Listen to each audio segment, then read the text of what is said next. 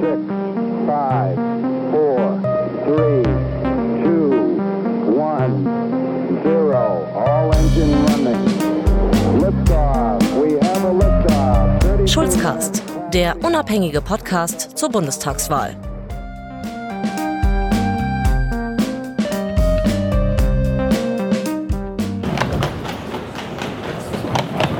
Ja, herzlich willkommen zum Schulzcast. Wir sind heute mal wieder unterwegs. Hier, ich bin Christian Alt und hier neben mir geht. Christian Schiffer Hi. mit Also- Rollkoffer. Ja, wir sind nämlich jetzt auf dem Weg zum Bahnhof.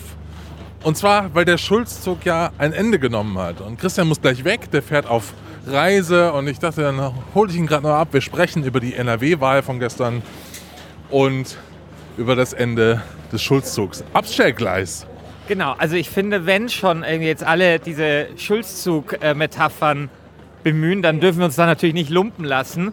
Ich würde mal sagen, wir gehen zu so einem Prellbock vor, dort, wo, dort, wo, dort, wo die Züge enden ähm, und ähm, reden ein bisschen über die NRW-Wahl. Ja. Was war deine erste Reaktion, als du gestern die äh, um 18 Uhr auf Twitter geschaut hast oder was weiß ich, wo du die Wahlergebnisse gesehen hast?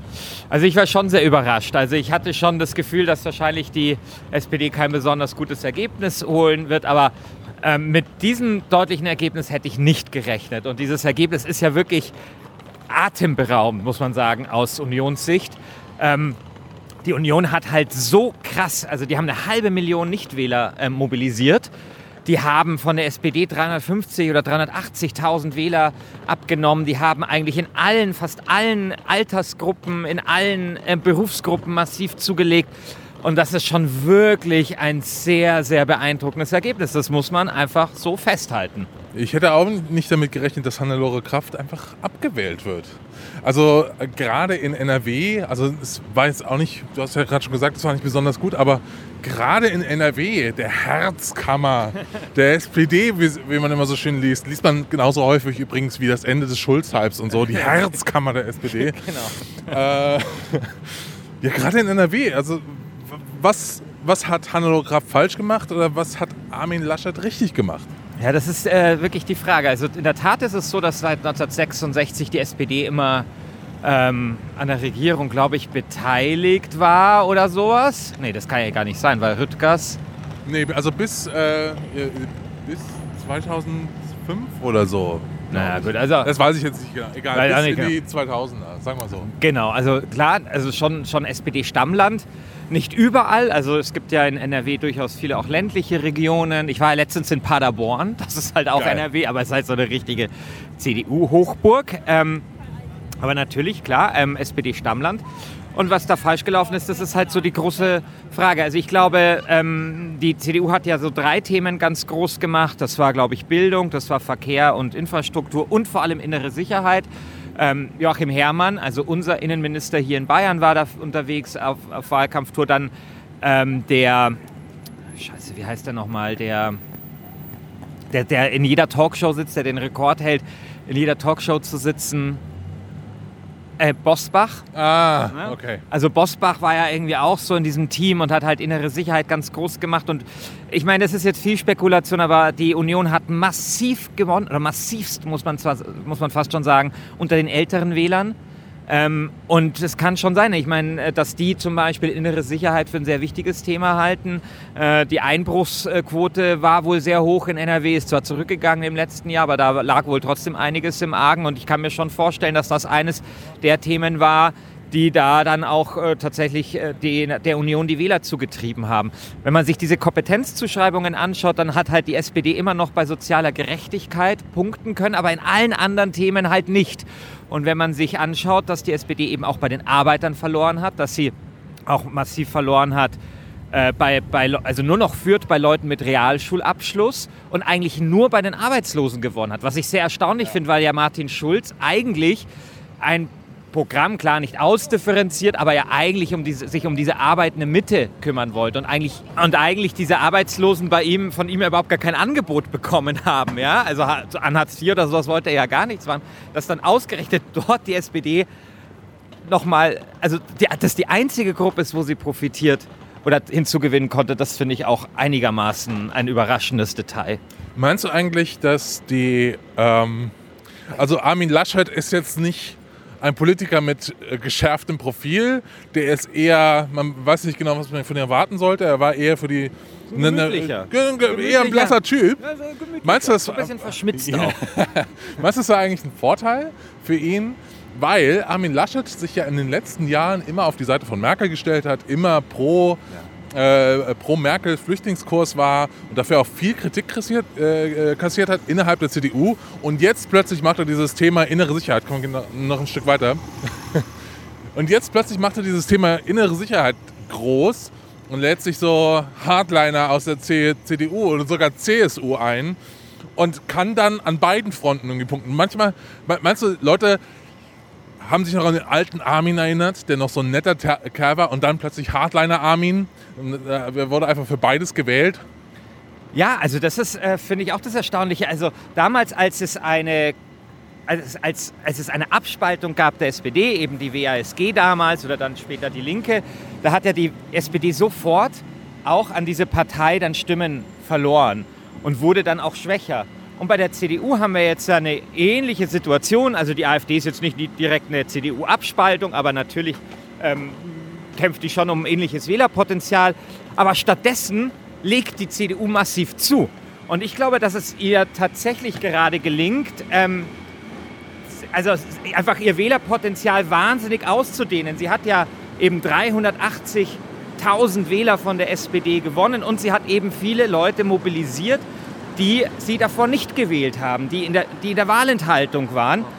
Und das ist schon was Erstaunliches. Und ich meine, Armin Laschet, das stimmt, galt, also das ist so ein katholischer, übrigens ehemaliger Kollege von uns, hat ja fürs bayerische Fernsehen gearbeitet als Korrespondent in Bonn, galt als eher liberal, war ja lange Integrationsminister in NRW. Ähm, also er war nicht immer liberaler, ich glaube, er hat mal Sarrazin oder sowas verteidigt, aber so von der Tendenz her. Er war mal Mitglied der Pizza Connection. Kennst du noch die Pizza Ja, Connection? ja, ja. Also Pizza Connection, dieses Treffen von jungen CDU-Abgeordneten mit, äh, CDU, äh, mit äh, Abgeordneten der Grünen damals, ich glaube so in den Anfang der 90er, 94, sowas rum, wo ja viele Leute jetzt tatsächlich in, in äh, höheren Positionen sind. Also zum Beispiel der Altmaier war auch so jemand von der Pizza Connection, ja. Oder der Gröhe, oder wie heißt der nochmal, der Gesundheitsminister Grohe. Gröhe, genau, sorry. Gröhe. Genau. Das ist, äh, also da kommt der halt her. Und es gibt so eine Geschichte vom Laschet, die ich halt besonders interessant finde. Und zwar hast du diese Geschichte mitbekommen mit den Klausuren. Nee. Also Laschet war mal Lehrbeauftragter in Aachen, ich glaube für Europa, irgendwas mit Europa. Und da gab es irgendwie eine Klausur oder mehrere Klausuren. Und dann sind die Klausuren, glaube ich, verschwunden. Also ich muss dann nochmal nachlesen, aber ich erzähle es so, wie ich es, glaube ich, also kann sein, dass das eine oder andere Detail nicht stimmt, aber egal. Dann sind die Klausuren verschwunden und dann hat er aus dem Gedächtnis, aus Notizen, die er sich gemacht hatte, einfach so die Noten gegeben. Die Notizen sind natürlich dann auch verschwunden, die hat er dann weggeschmissen. Und das führte dann dazu, dass Leute, die nicht überhaupt gar nicht an der Klausur teilgenommen hatten, trotzdem eine Note bekommen haben. Was ich super finde. Ey, Laschet als Professor ist geil, ja. Du bleibst da zu Hause, hängst, in, hängst vor der Blaze rum, kriegst trotzdem irgendwie eine geile Note. Also, das ist super. Gab es irgendwie, glaube ich, so einen kleineren Skandal irgendwie vor ein paar Jahren, deswegen. Unsere letzte Folge kam ja raus bev- äh, vor der Schleswig-Holstein-Wahl. Da haben wir ja auch schon eine Watschen gekriegt. Also, wenn, wenn du jetzt alle die drei Wahlen mal zusammennimmst, äh, what's going on? So, was, was, was ist der Fehler? So, wo, wo hat die SPD Fehler gemacht? Also ich finde es sehr interessant, wie die SPD diese Fehler, also, oder beziehungsweise die Wahlergebnisse rechtfertigt. Sie, sa- sie bauen ja so eine Mauer um, um Martin Schulz herum und sagen immer, das war alles Landespolitik. Also irgendwie in Schleswig-Holstein, ja, also dieses Interview vom Thorsten Albig, äh, das war nicht so glücklich. Oder jetzt eben die Innenpolitik mit Ralf Jäger, dem Innenminister, die möglicherweise wirklich auch nicht so glücklich war. Und eben auch die Hannelore Kraft, die auch darum gebeten Ja. hat, eben nur innenpolitische Themen zu fahren. Nimmst du das der SPD ab? Nee, null. nee, nee, null. Also wirklich überhaupt nicht. Überhaupt nicht. Nee. Nee, also ich, ich kann mir schon, also ich, ähm, ich habe mir auch angeschaut, eine Analyse, wie es bei den Grünen aussieht und weil eben äh, Frau Lörmann ja auch so unfassbar verloren hat. Also Ja. die wird ja auch viel, für viel verantwortlich gemacht. Das ist ein großer Groll gegen die Bildungspolitik in NRW. Und wenn man es nicht so durchliest, dann kann man sagen, ja, okay, hat sie auch viel verkackt. Ja, aber ich finde, was bei den Grünen tragischerweise, da ist ja das einzige Wählersegment, wo der Schulz-Effekt wirklich zieht. Also ich meine, die SPD hat massiv, also die SPD hat, glaube ich, 150 Nichtwähler gezogen, okay, und sie haben massiv von den Grünen gezogen. Also ich glaube, so dieses, was wir auch mal besprochen haben, dieses bisschen bildungsbürgerliche, vielleicht zieht das ausgerechnet eben die, die Wähler der Grünen. Also die Wählerwanderung, da ist schon echt beachtlich gewesen zwischen SPD und Grünen. Naja, aber ich, also ich nehme das der, der SPD überhaupt nicht ab, dass die da, also dieses so, ja, ja, das waren jetzt irgendwie alles landespolitische Themen und deswegen verliert mal die SPD mal schnell 8% und, und legt halt die Union irgendwie massiv zu. Äh, das das glaube ich tatsächlich nicht. Es ist das, was wir schon vorher gesagt haben. Eigentlich hättest du schon Anfang März zumindest eine grobe Ahnung von dem Programm haben müssen. Also es, es wird jetzt immer schlimmer, dass einfach kein Programm auf dem Tisch liegt und du nicht über Themen diskutieren kannst, sondern nur die Personalie hast. Und die Personalie ist inzwischen einfach uninteressant. Also es, Ja. ja. Ich glaube, da wurde das Momentum nicht genutzt. Also man hat dann nicht nachgelegt. Weil ich meine, eigentlich, ich meine, im Nachhinein ist man immer schlauer. Eigentlich war es ja klar, dass Schulz aus den Medien wieder verschwinden wird, wenn alle wissen, okay, Schulz spielt gerne Fußball, war mal Buchhändler, war mal, war mal alkoholkrank und äh, sein Vater war Polizist und so. Ähm, und es war klar, dass dann irgendwann natürlich Merkel wieder viel stärker in den Medien ist, weil internationale Krisenmanagerin und so. Und man hätte eigentlich dieses Momentum nutzen müssen, um Themen massiv zu setzen und stärker jetzt nur als eine kleine Korrektur der Agenda 2010. Ähm, und das muss man jetzt machen. Ich meine, ehrlich gesagt, die Situation wird ja nicht einfacher unter dem Aspekt. Jetzt kommt der G8-Gipfel, also das, da kann sich natürlich Merkel auch nochmal inszenieren. Jetzt kommt Macron erstmal. Und eigentlich müsste jetzt, finde ich, Wo Schulz übrigens gesagt hat, mein Freund Macron, wo er eigentlich Hamon unterstützt hat, was auch so ein bisschen Ja, aber ich finde, fies ist. ja, aber ich finde, dass er da schon einen Punkt hat, weil ich finde, das, was die Bundesregierung jetzt macht, auch Lindner übrigens, ähm, dass sie nämlich sagen, nee, also wir schulden jetzt mit Frankreich ver, vergemeinschaften, also jetzt wieder eine stärkere Integration mit Frankreich. Das machen wir auf keinen Fall, also dass wieder diese nationalen Egoismen durchkommen. Das, äh, das, das finde ich wirklich nicht gut. Und da hat eigentlich, finde ich, Schulz, also der ja gesagt hat, nee, äh, man sollte da zusammenarbeiten, wir müssen über Eurobonds reden oder über eine andere Form vielleicht. Ja, aber also wurde ja auch, äh, hat er nicht auch den Vorschlag gebracht, dass man eigentlich eine, äh, einen europäischen Finanzminister bräuchte? Genau. Ja. Genau. Und das, das finde ich aber richtig. Ich finde, da, da kann er schon wieder so ein paar.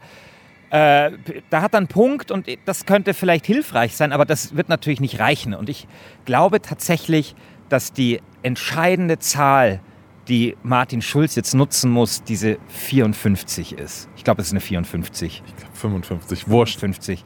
Das sind diese 55 Milliarden, die es in Deutschland gibt an Steuer, äh, an, an Steuermehreinnahmen. Und wo Schäuble ja entweder immer sagt, ja, die schwarze Null muss stehen oder jetzt Steuersenkungen, da muss ein Konzept her, wie man dieses Geld ausgeben will. Ich meine, es ich meine, wir sitzen hier an einem Bahnhof.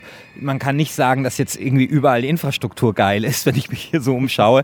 Man kann nicht sagen, dass es genügend Kindertagesstättenplätze gibt. Man kann nicht sagen, dass die Bildung irgendwie ultra geil ist in Deutschland. Ich finde, es gibt genügend Baustellen, wo man Geld ausgeben kann, wo man auch mehr Gerechtigkeit schaffen kann. Und das könnte halt ein Thema sein für Martin Schulz, weil man darf eins nicht vergessen.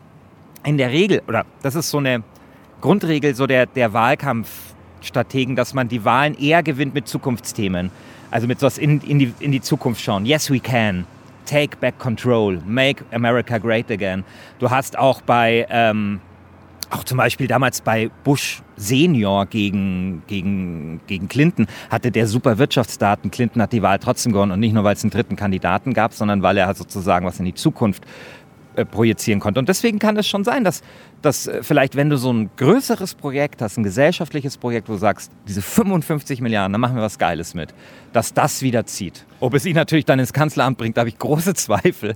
Aber ich glaube, darum geht es jetzt sowieso erstmal nicht mehr. Aber glaubst du nicht, dass einfach die Wähler, gerade wenn man sich jetzt nochmal NRW anschaut, also es sieht ganz nach einer schwarz-gelben Koalition aus. Also wenn, äh, das ist finanzkonservativ, es geht um die schwarze Null dann und es geht um, um das Land schuldenfrei zu machen. Äh, Meinst du nicht, dass die Leute einfach die schwarze Null wollen? Weil meine naive, vielleicht sehr naive Ansicht ist ganz oft, dass du einfach sagst, hey, wir haben hier diese, diesen wütenden Teil der Bevölkerung, wo, deren Wut ich auch irgendwie nachvollziehen kann, weil im Ort irgendwie das Schwimmbad kaputt ist und es geht nichts mehr voran und man hat das Gefühl, dass dass man irgendwie alleine gelassen wird und im Stich gelassen wird. Und wenn du da jetzt einfach Geld in die Hand nehmen würdest für öffentliche Infrastruktur, für, weiß ich nicht, also Schwimmbad ist, ist natürlich immer ein plakatives Beispiel, aber für öffentliche Infrastruktur, für äh, Unterhaltung vor Ort, für Schwimmbäder, für Bibliotheken, für Schulen etc. Dann und einfach mal auf diese sch- scheiß schwarze Null scheißen würdest, einfach sagen, wir geben jetzt, ballern jetzt einfach mal die Kohle raus, weil äh, uns die Zukunft unserer Kinder wichtig ist.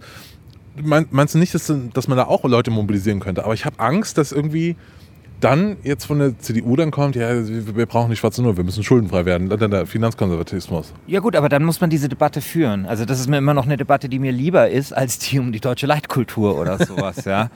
Übrigens, wenn man dann Schwimmbäder baut, bitte keine Spaßbäder. Da gibt es ja diese Ja, Geschichte von Martin Schulz, dass er in Würselen irgendwie ein Spaßbad bauen hat lassen, wo dann niemand hin wollte. Das würde ich gerne mal besuchen. Ein großer Fan von Spaßbädern. Naja, aber ich meine, klar, aber ich finde, das müssen halt dann, also ich glaube, es geht jetzt einfach darum, dass überhaupt wieder Themen gesetzt werden. Und ich glaube, diese 55 Milliarden, das könnte halt so ein Thema sein und äh, dass man sich dann mal unterhält, was man mit diesem Geld machen will. Und andere Themen wären schon so etwas wie eben Gerechtigkeit, ne? also diese Steuergerechtigkeit, dass viele Leute, die heute den Spitzensteuersatz zahlen müssen, äh, viel, viel mehr als noch vor einigen Jahren. Ne? Also dass auch ähm, die Leute, die, die auch in der Mitte sind, auch des, der Steuer auch durch die, von der, durch die kalte Progression zum Beispiel leiden oder einfach weniger von diesem Wachstum gehabt haben in den letzten 20 Jahren.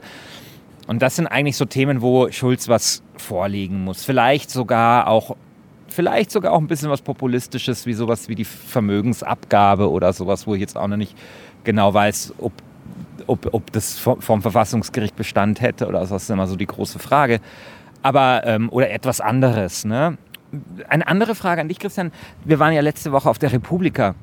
Und da war ja auch Andrea Nahles. Und Andrea Nahles hat ja da diesen, also hat ja dem bedingungslosen Grundeinkommen eine Absage erteilt und dafür eine Alternative vorgeschlagen. Nämlich, ich weiß nicht mehr, ob es dafür schon Namen gibt, nämlich 20.000 Euro, die jeder mit 18 bekommt. Allerdings nicht so bar auf die Hand. Weißt du, wer das mal gemacht hat, bar auf die Hand? Haider, der Jugendtausender. Haider hat in Kärnten, ja, ist mittlerweile wieder abgeschafft, hat jedem Jugendlichen Tausender gegeben. Aber so, So wie die, die so wie die Hitler-Semmel oder so. Also wirklich so, der, der Jugendtausender. So ist es auf jeden Fall nicht gemeint. Es geht um 20.000 Euro, die aber fest gebunden sein sollen. Also zum Beispiel für ein Sabbatical oder für irgendwie eine Qualifizierungsmaßnahme. Ähm, und also jetzt fallen mir irgendwie die, Beispiele nicht ein, weil ich mich nur am Rande damit beschäftigt habe. Aber was hältst du davon? Also das wurde ja recht viel diskutiert. Ich habe mich auch nur am Rande damit beschäftigt, aber es klingt nach ganz großem Quatsch. Weil, also du schaffst ja nicht, also das bedingungslose Grundeinkommen gilt ja für die Leute, die es gut finden, als Alternative zur äh, Lohnarbeit und eben als Mittel, um Digitalisierung zu bekämpfen. Also um die, die Folgen der Also, Digitalisierung genau. Zu bekämpfen. Wenn dein Job eben wegfällt, weil du, weiß ich nicht, bei Faber-Castell äh, in, in der gehobenen Mittelschicht äh, irgendwelche Stifte anspitzt und das, dein Job macht dann irgendwann ein Roboter, dann soll das BGE irgendwie dir helfen können. Aber so eine Qualifizierungsmaßnahme für 18-Jährige, hä? Das, das ergibt doch gar keinen Sinn. Also da, du machst dann ja eigentlich, ist ja dann nur eine Bildungsmaßnahme oder im, im schlimmsten Fall irgendwie ein bezahlter Urlaub oder so. Also es be bekämpft ja nicht das Problem. Es ist ja dann nur irgendwie Geld, was man jemandem in die Hand gibt. Also was, was passiert, was steht dann am Ende? Ich mache, okay, ich mache dann ein Jahr irgendwie ein Sabbatical oder ein Jahr eine Qualifizierungsmaßnahme und dann? Also äh, ge Ja, ja. geht's ab 18 los oder wäre das auch theoretisch was für, weiß ich nicht, einen 55-Jährigen? Äh, ich glaube, nutzen, nutzen, nutzen darfst du es dann, wann du möchtest. ah, Also okay. das, das ist, wird dann, glaube ich, dir einfach sozusagen virtuell gut geschrieben und irgendwann kannst du halt den Joker ziehen. Ich man müsste, also vielleicht reden wir da mal in einer Ja. eigenen Folge wirklich mal drüber und schauen uns nochmal diesen Vortrag an von der Nahles. Also ich finde zumindest, also ich habe mir dazu noch keine Meinung gebildet, gebildet, ich finde es aber zumindest mal interessant, dass es mal was völlig Neues ist. Ja, also dass man wirklich mal über was Neues diskutieren kann und ich meine, sowas wie da, dass wir halt diskontinuierliche Erwerbsbiografien haben, wie es die Soziologen immer so schön sagen, oder dass natürlich auch die Leute ähm, vielleicht einfach auch mal aussetzen wollen, ähm, dass man da sich Gedanken macht, wie der Staat sowas fördern und ermöglichen kann, finde ich zumindest nicht die schlechteste Idee. Ich meine, Ja, die Leute, die wollen ja nicht, die Leute wollen ja nicht einfach aussetzen, weil, man, weil sie mal irgendwie ein Jahr Pause machen wollen. Die meisten Menschen, äh, beziehungsweise im Moment ist es das so, weil unsere Gesellschaft so funktioniert, wollen sich ja über ihre Arbeit definieren. Und wenn dir die- diese Definitionsgrundlage genommen wird, weil dein Job nicht mehr existiert oder dann, und plötzlich 20 Prozent äh, der, der Gesellschaft auf der Straße stehen und äh, praktisch diese Definitionsgrundlage fehlt, dann bringt das ja auch nichts. Nee, aber gut, aber dann, dafür ist es dann vielleicht nicht. Aber ich meine, da muss man halt auch sagen, dass äh, man weiß ja nicht, wie sich der Arbeitsmarkt in Zukunft entwickelt. Also ich meine, es gibt ja auch Leute, die sagen, dass die Digitalisierung eher dazu führen kann, dass niedrig qualifizierte Menschen auch höher qualifizierte Jobs machen können. Ja, also ich meine, keine Ahnung, die, berühmtes Beispiel ist das mit den, dass ja die, auch die White-Collar-Jobs zum Beispiel unter Druck geraten könnten, weil Journalisten oder Anwälte, Programmierer. Anwälte ja, Anwälte kann halt auch ein, ähm, kann halt auch ein Algorithmus super solche Verträge ausmachen. Dann macht, brauchst du dafür keinen Anwalt mehr, sondern reicht halt eine Anwaltsgehilfin. Also ich meine, dann ist auch, also es gibt ja diesen Begriff der Intelligence Augmentation. Ja, und das kann dann zum Beispiel auch wieder dazu führen, dass du Arbeit besser verteilen kannst. Dass man dann halt wieder wie früher, ich meine, wir haben ja mal 90, 80 Stunden gearbeitet oder 90 Stunden Wochen Arbeitszeit gehabt im 19. Jahrhundert. Und jetzt haben wir halt 38, in Frankreich sind es 35. Klar, real dann wieder ein bisschen mehr. Aber dass Arbeit freigesetzt wird, ist nichts Neues. Sie wurde halt anders verteilt. Und ähm, es kann durchaus sein, dass die Digitalisierung die Verteilung von Arbeit in Zukunft sogar erleichtert. Man weiß es nicht. Deswegen bin mir nicht sicher. Aber es ist auch egal, weil ich glaube, dass diese, dass diese, dass diese, diese Idee von Nahles eben gar nicht darauf, also gar nicht den Sinn hat oder gar nicht jetzt äh, den Wegfall von Arbeitsplätzen zu kompensieren. Ich glaube, dass das tatsächlich eher so ein bisschen so, so den, eher den Sinn hat, eben diese diskontinuierlichen Erwerbsbiografien, dass du halt unterschiedliche Dinge machst, dass du vielleicht auch mal ein halbes Jahr Pause brauchst, um dich neu zu orientieren, dass wir halt eher so in so einer Kreativ- und Dienstleistung, keine Ahnung was Gesellschaft leben. Ich glaube, dass es eher damit was zu tun hat. Aber vielleicht sollten wir da echt mal mit einem Experten drüber reden. Ja. Es ist ja, Ja. Lass uns mal wieder auf dickeres Eis irgendwie zurückkehren. Ja, ja, ich merke schon. Also ich, ich, wir fangen an zu schlittern. Ähm, wo wir bei, bei Digitalisierung sind, lass noch kurz über die FDP sprechen Oh äh, bei der NRW-Wahl. Wie oft habe ich eigentlich in diesem Podcast schon erzählt, dass ich Christian Lindner interviewt habe und er mir was... Einmal. Einmal, okay, sorry, okay, schade. Hast du einmal erzählt? Äh, ja, Christian Lindner mit stolz geschwellter Brust kann er jetzt irgendwie äh, in Düsseldorf abhängen. Was ist da los? Warum ist die FDP so stark? Ich glaube nicht, dass er in Düsseldorf abhängen wird, oder? Das ist die große Frage, Ja, wo er abhängen wird. Ach, ist auch schwierig zu sagen. Also ich glaube, dass die Leute schon, oder dass, dass viele Leute ein Bedürfnis haben, einfach nach einer liberalen Partei. Ich glaube, dass da was ähnliches ist, wie wir es bei Schulz vielleicht auch gehabt haben. Ne? Also die FDP als Gegenmodell zum rechtskonservativen Populismus, aber auch zum, zum linken Populismus. Ja? Also diesem links, weiß nicht, wie man das nennen soll, Putin, keine Ahnung was, Populismus. Ne? Also, und ähm, ich glaube, dass, dass da die FDP tatsächlich eine Partei ist, die auch davon profitiert, auch nach dieser Sehnsucht, wieder eine liberale Partei zu haben. Und ähm, wir erleben, glaube ich, schon auch auf dieser ökonomischen Ebene, dass ähm, das neoliberale Zeitalter natürlich nicht vorbei ist, aber man merkt, dass zum Beispiel in den USA, wenn es um Freihandel zumindest geht, also natürlich ist jetzt Trump kein Gegner des Neoliberalismus, er hat gerade erst die Steuern für Reiche abgeschafft, aber so dieser, dass der Staat wieder mehr Einfluss nehmen soll. Und dass da vielleicht dann auch die Sehnsucht eben bei vielen wirtschaftsliberal denkenden Leuten eben da ist, ähm, so eine Partei wie die FDP wieder zu wählen, weil die Union eben diesen Ansprüchen von ihnen dann auch nicht mehr gerecht wird in Bezug auf dieses Thema. Meinst du, er hat auch punkten können bei Themen wie Digitalisierung und Ja. Startups? Ja. Weil ich glaube, das hat Lindner als einziger überhaupt so richtig auf der Pfanne. Also Start-up-Kultur, Gründer, Gr- äh, Gründerkultur, Fail, äh, der war ja auch der, auf der, auf der äh, Fail-Night und so. Also ich glaube, da hat, hat Linda irgendwie so, Lindner irgendwie so einen, so einen ähm, amerikanischen Spirit, den er äh, da an Rhein und Ruhr gebracht hat.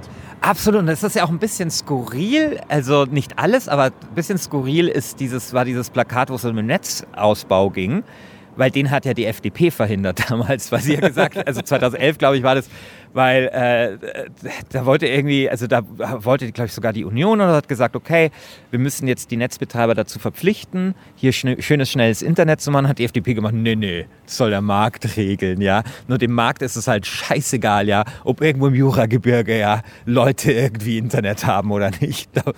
Also, und so, also das, deswegen fand ich das ein bisschen skurril, aber es stimmt, also auf jeden Fall hat er dieses Thema ganz massiv aufgegriffen und natürlich auch sehr glaubwürdig. Ich meine, er hat ein Startup, er ist damit pleite gegangen, glaubwürdiger geht es irgendwie nicht. Und ich glaube, dann kommt vielleicht auch noch mal was anderes mit dazu. Und zwar, da will ich jetzt gar nicht behaupten, dass es so ist. Aber ich glaube auch dieses Gefühl der Bevormundung, also jetzt eher der linksliberalen Bevormundung, ja, also des Grünen, des, des Schnitzel, die Dis Diskussionen über Political Correctness, über diese ganzen Sachen. Ohne jetzt das inhaltlich bewerten zu wollen, die FDP ist halt die Partei, die irgendwie auch sagt, nee, äh, hier jeder soll frei machen und keine Ahnung. Und ähm, ich glaube, dass, dass das auch nochmal sowas ist, wo sie so ein bisschen ja, vielleicht ein bisschen so ein Teil des Zeitgeists irgendwie mit aufsaugen. Oder hast du nicht so ein bisschen den Eindruck? Ähm, da müsste ich mir jetzt genaue Äußerungen von ihm ansehen. Es kann, es kann natürlich sein. Ähm, weil es, ich glaube, es gibt auch generell gerade so eine, so eine Gegenbewegung. Ja, genau. Also nicht nur auf Seiten der, der, der Alt-Right oder der, der, der neuen Rechten, sondern auch von, von linksliberalen, äh, alteingesessenen Linksliberalen, die sich halt abgrenzen wollen gegenüber ähm, Genau, den Eindruck habe ich auch. Also ich meine, das ist jetzt auf keinen Fall irgendwie der Hauptgrund oder sowas, aber so ein bisschen was, glaube ich, ist da vielleicht auch noch Ja, mal. und er kann sich sehr, sehr gut inszenieren. Also Ja. so äh, seine, wenn er eine Rede hält im, im, im Landtag Ja. in Düsseldorf, Der- er der hat Spot- Millionen Ab Abrufe auf Facebook. Er ist sehr, sehr gut. Ja, der Spot ist. Und ich meine, ähm, die eine Geschichte habe ich ja schon erzählt in diesem Podcast, als ich ihn interviewt habe, aber was ich auch interessant fand, ähm, als ich ihn damals angefragt habe, das war einfach ein Sau. Also der hat mir persönlich geantwortet, der hat dann sich nochmal bedankt für das Interview per E-Mail. Also das war sozusagen so eine Rundumversorgung, die du da als Journalist äh, bekommen hast, auch so persönlich und nett. Und ähm, ich habe in meinem Leben einige Politiker interviewt und ähm, der ist da aufgefallen schon damals. So und auch diesen Aspekten. Ja, also, und ja. Also mal Wir schauen. machen bald den Lindner-Cast, ich merk's schon. Ja, den Lindner-Cast. Also mal sehen. Also ich bin jetzt ja auch gespannt, wen es da jetzt auch wieder hochspült. Also ich meine, die, man kennt ja jetzt nicht viele von diesen, also außer Lindner in der FDP. Ähm, ich weiß nicht. Also ich meine, gut, du Christian, wie würdest du denn, wenn jetzt die FDP wird wahrscheinlich wieder in den Bundestag kommen? Ähm, was, also würde dich das, also würdest du sagen, ach blöd, jetzt haben wieder die Anwälte, die Steuerberater und die Apotheker wieder ihre parlamentarische Vertretung oder würdest du sagen, ach nee, gut, eine liberale Partei im Bundestag? Also es ist, ist eher, eher letzteres. Also es ist okay. Also es war natürlich, man, man mu- muss dazu sagen, damals als ähm, äh, Westerwelle, Das war schlimm. Also, also wirklich, war als, wirklich schlimm. das war, also diese, diese, diese Steuersenkung die- für Hoteliers. Ja, also, wirklich. also die, die komplette ab 2009. sie haben so viel Scheiße gebaut.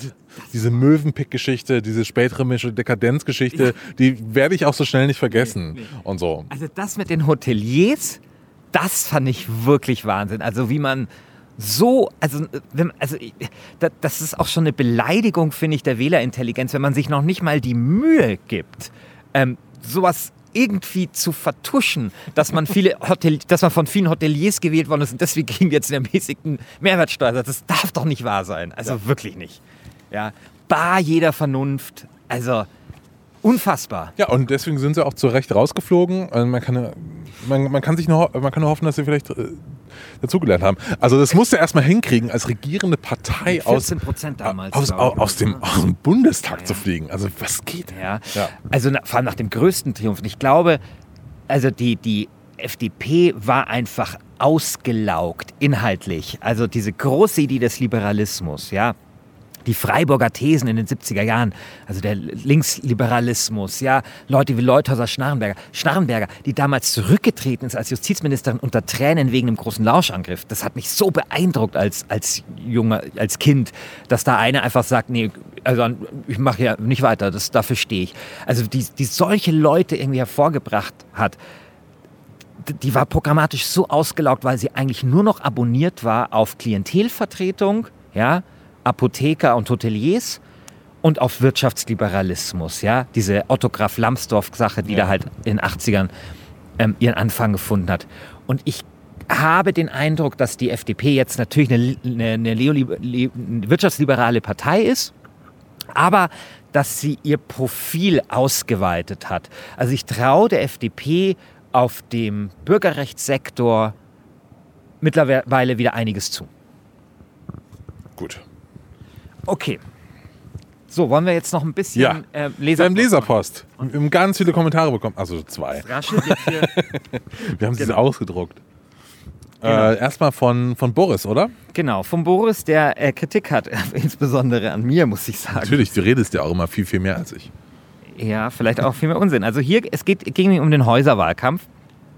Da kritisiert er, dass ich da ein bisschen gerantet habe gegen den Häuser, äh, gegen den Wohn Haustürwahlkampf. Es gibt übrigens ein geiles englisches Fachwort, das ich leider vergessen habe. Door to door? Nee, nee, das heißt in einer Sicht. Ich habe mich nämlich für Boris extra nochmal eingelesen, auch nochmal, weil er gesagt hat, ähm, äh, dass, dass die Politikwissenschaftler das halt analysiert hätten, es sei eine effektive Wahlkampfwort. Deswegen habe ich jetzt irgendwie so englische Literatur gestern Abend gelesen, habe aber den...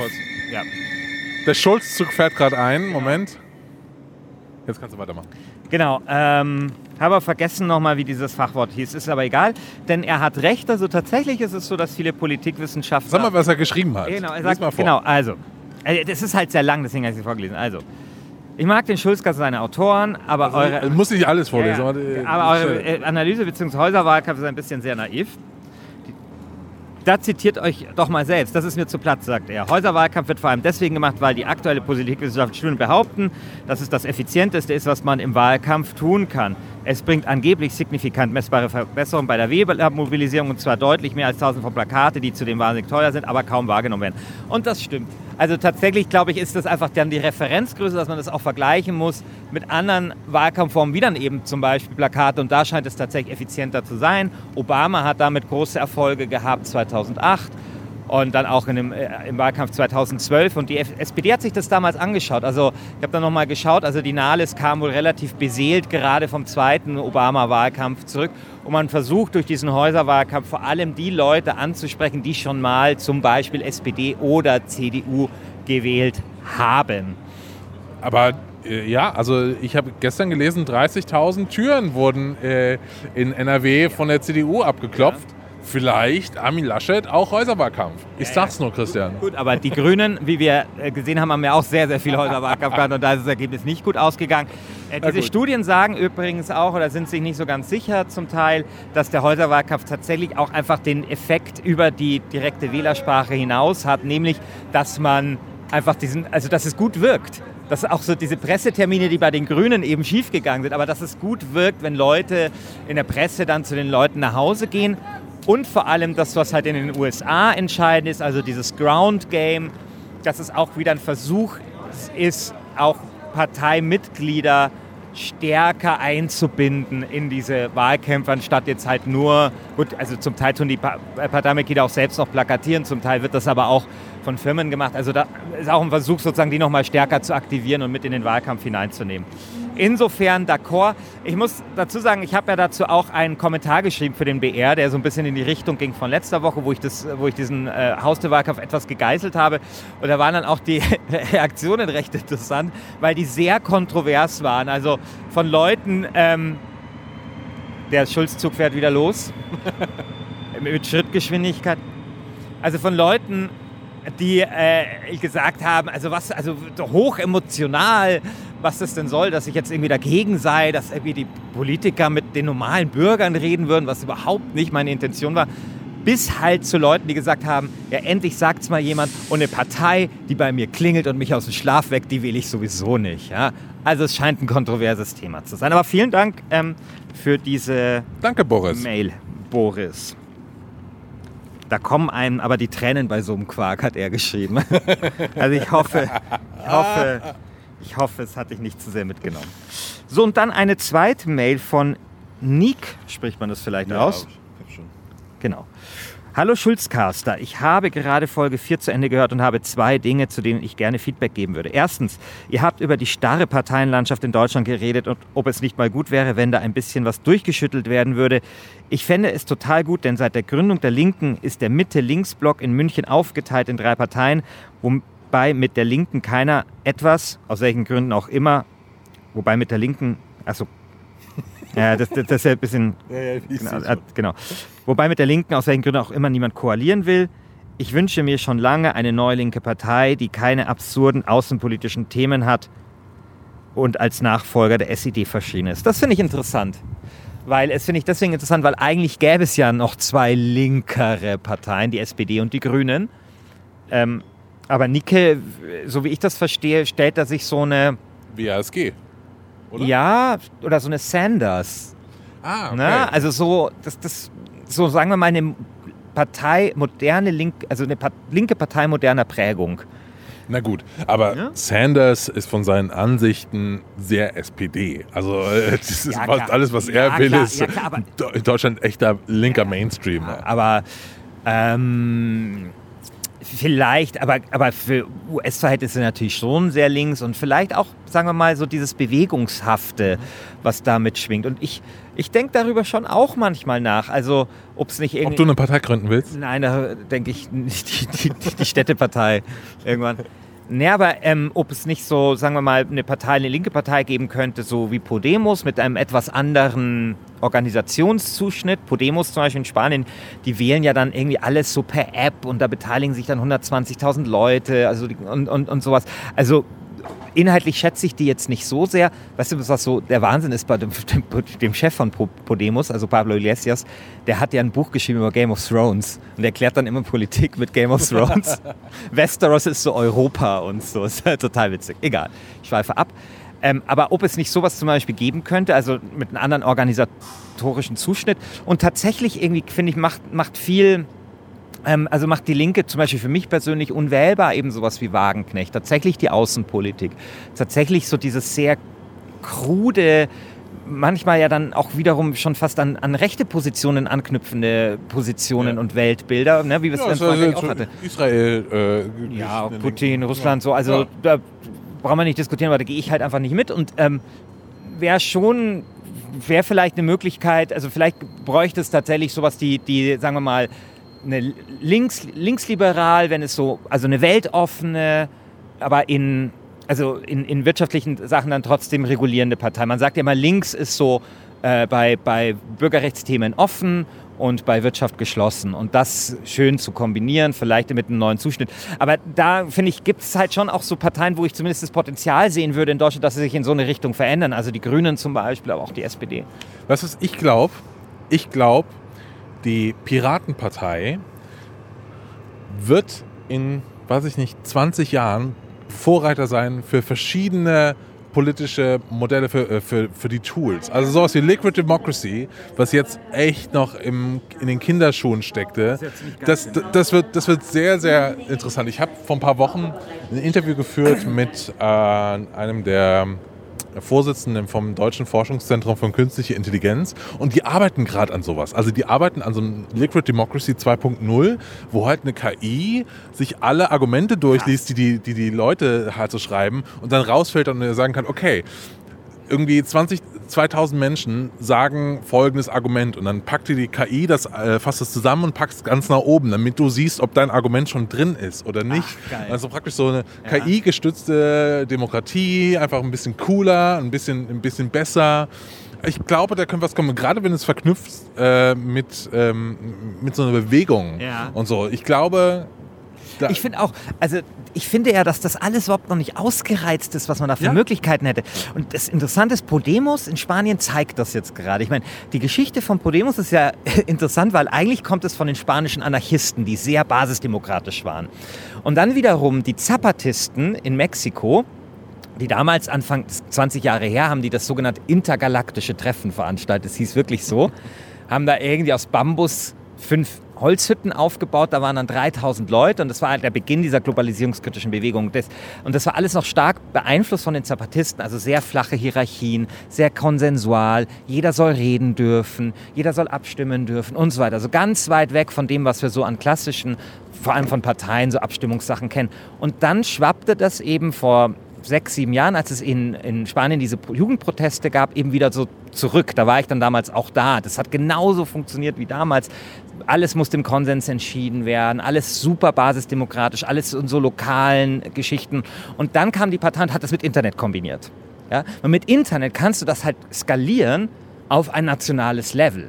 Die haben auch ihre Probleme und krasse Flügelkämpfe und Wissen und, und solche Geschichten, aber ähm, diese Sachen, dass da halt einfach Parteitage im Internet stattfinden. Weißt du, die, die Piraten, die ja damals immer noch äh, Parteitage vor Ort gemacht haben, was ja immer dazu geführt hat, weil sie ja kein Delegiertenprinzip hatten, dass die, die sich ein Zugticket leisten konnten oder in der Nähe wohnten, konnten dann halt hinfahren, ja. Also die Parteien haben das ja nie auf die Reihe bekommen, das Internet tatsächlich für ähm, ihre basisdemokratischen Ideale wirklich zu nutzen. Und ich glaube, dass da noch viel Musik drin ist und ich, ich stimme deiner These zu. Also vielleicht ist es so wie mit den Zapatisten, dass es dann halt sehr lange dauert, bis sowas dann... Ja, das wird noch lange dauern. Kann, kann es halt mit den Piraten genau sein, dass dann irgendwie sozusagen ein Traditionsstrang weiterlebt und dann Parteien beeinflusst. Ähm, aber Nike hat noch was Zweites geschrieben. Zweitens, ihr habt davon gesprochen, die SPD sei bei der NRW-Wahl um einen Prozentpunkt vorne, wobei die Umfragen so unscharf sind, dass man eigentlich über genaue Abstände keine Aussage treffen kann und über so kleine schon gar nicht. So, genug klug geschissen. Danke für den tollen Podcast. Ja, Ja, da hat sie recht. da, da, Das, äh, da hat er oder sie, weiß ich jetzt gar nicht, hat Äh, natürlich recht. Ja, Aber- also das ist, äh, es gibt, glaube ich, bei der SZ äh, inzwischen so äh, Wahlumfragen, die immer so eine Spanne angeben. Ja, also ja. das heißt dann, CDU liegt zwischen 30 und 34 Prozent oder so. Ja. Also ich finde das schon, äh, ich finde schon richtig. Na klar, ich meine, äh, die Wahlumfragen, das wäre, glaube ich, auch nochmal ein eigenes Thema, weil ähm, die sind einfach in den letzten Jahren immer weniger verlässlich geworden.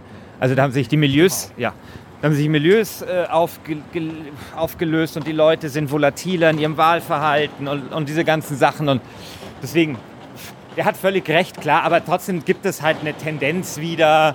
Und da war ja die Tendenz einfach die, deswegen habe ich sie auch genannt, dass die SPD einfach massiv verliert in der Zustimmung. Und das hat man dann ja doch gesehen bei der Wahl, dass zumindest die Tendenz gestimmt hat. Ja, das war die zweite Mail, die uns erreicht hat. Ähm, wir planen bald ein größeres Spezial zum Kümmerkasten. Also wenn ihr irgendwelche n- Sachen habt, die euch stören, wenn ihr wollt, dass, weiß ich nicht, Martin Schulz sich um den Kleinzüchterverein in eurem, ha äh, in eurem Wohnort kümmert, dann sagt uns das doch. Schreibt uns eine, eine Nachricht oder schickt uns eine WhatsApp-Sprachnachricht unter, unter die 0151 2258 7700. Genau, und dazu muss man sagen, wir haben ja schon Kümmerkasten Nachrichten bekommen, die wir immer noch nicht bearbeitet haben. Das tut uns schrecklich leid. Wir haben es nicht vergessen. Es sind Gott sei Dank Themen, die einigermaßen zeitlos sind. Bei dem einen geht es um das BAföG, bei dem anderen geht es um Umweltpolitik. Da haben wir auch schon mit jemandem darüber gesprochen, mit dem Wolfgang Gründinger, den wir letzte, äh, letztes Mal zu Gast hatten. Also wir holen es auf jeden Fall nach. Und äh, danke, dass ihr uns äh, die geschrieb geschrieben habt. Und wenn noch mehr kommen, umso besser. Genau. Wir freuen uns über Feedback und genauso freuen wir uns auch, bevor wir jetzt hier in den Zug einsteigen, äh, über 5-Sterne-Bewertungen bei iTunes. Bewertet unseren Podcast bei iTunes. Das hilft uns, das hilft anderen Menschen, diesen tollen Podcast, das hilft anderen Menschen, diesen Podcast zu finden und es macht den Schulzcast bekannter. Und wie ihr wisst, der Schulzzug hat keine Bremsen. ja. Andererseits, ich habe äh, ein lustiges Meme gefunden die Tage. Der Schulzzug äh, hat äh, ohne Halt ins Kanzleramt und das heißt auch nicht in Saarbrücken, Düsseldorf oder Kiel. Genau wie dieser, I weißt du doch damals, als der ICE mal durch Wolfsburg durchgerast ist, gab es so vor drei, vier Jahren, hat der ICE mal vergessen, in Wolfsburg zu halten. Das ist dann dreimal passiert oder sowas. Vielleicht ist es bei Martin Schulz auch so. Ja. Weißt du, so ein bisschen verplant, ach komm, Düsseldorf, boah, who cares? Das holen wir später nochmal nach. Das war's mit dem Schulzcast für diese Woche. Christian steigt jetzt hier ein in den Zug. Äh, viel Spaß. Bis dann. Ciao. Så passet at ene det var klar. Det skjønste var det ja, schon all die lange Jahr bis unser Fehde. Hey, hält man zusammen, hey, was passiert, in unser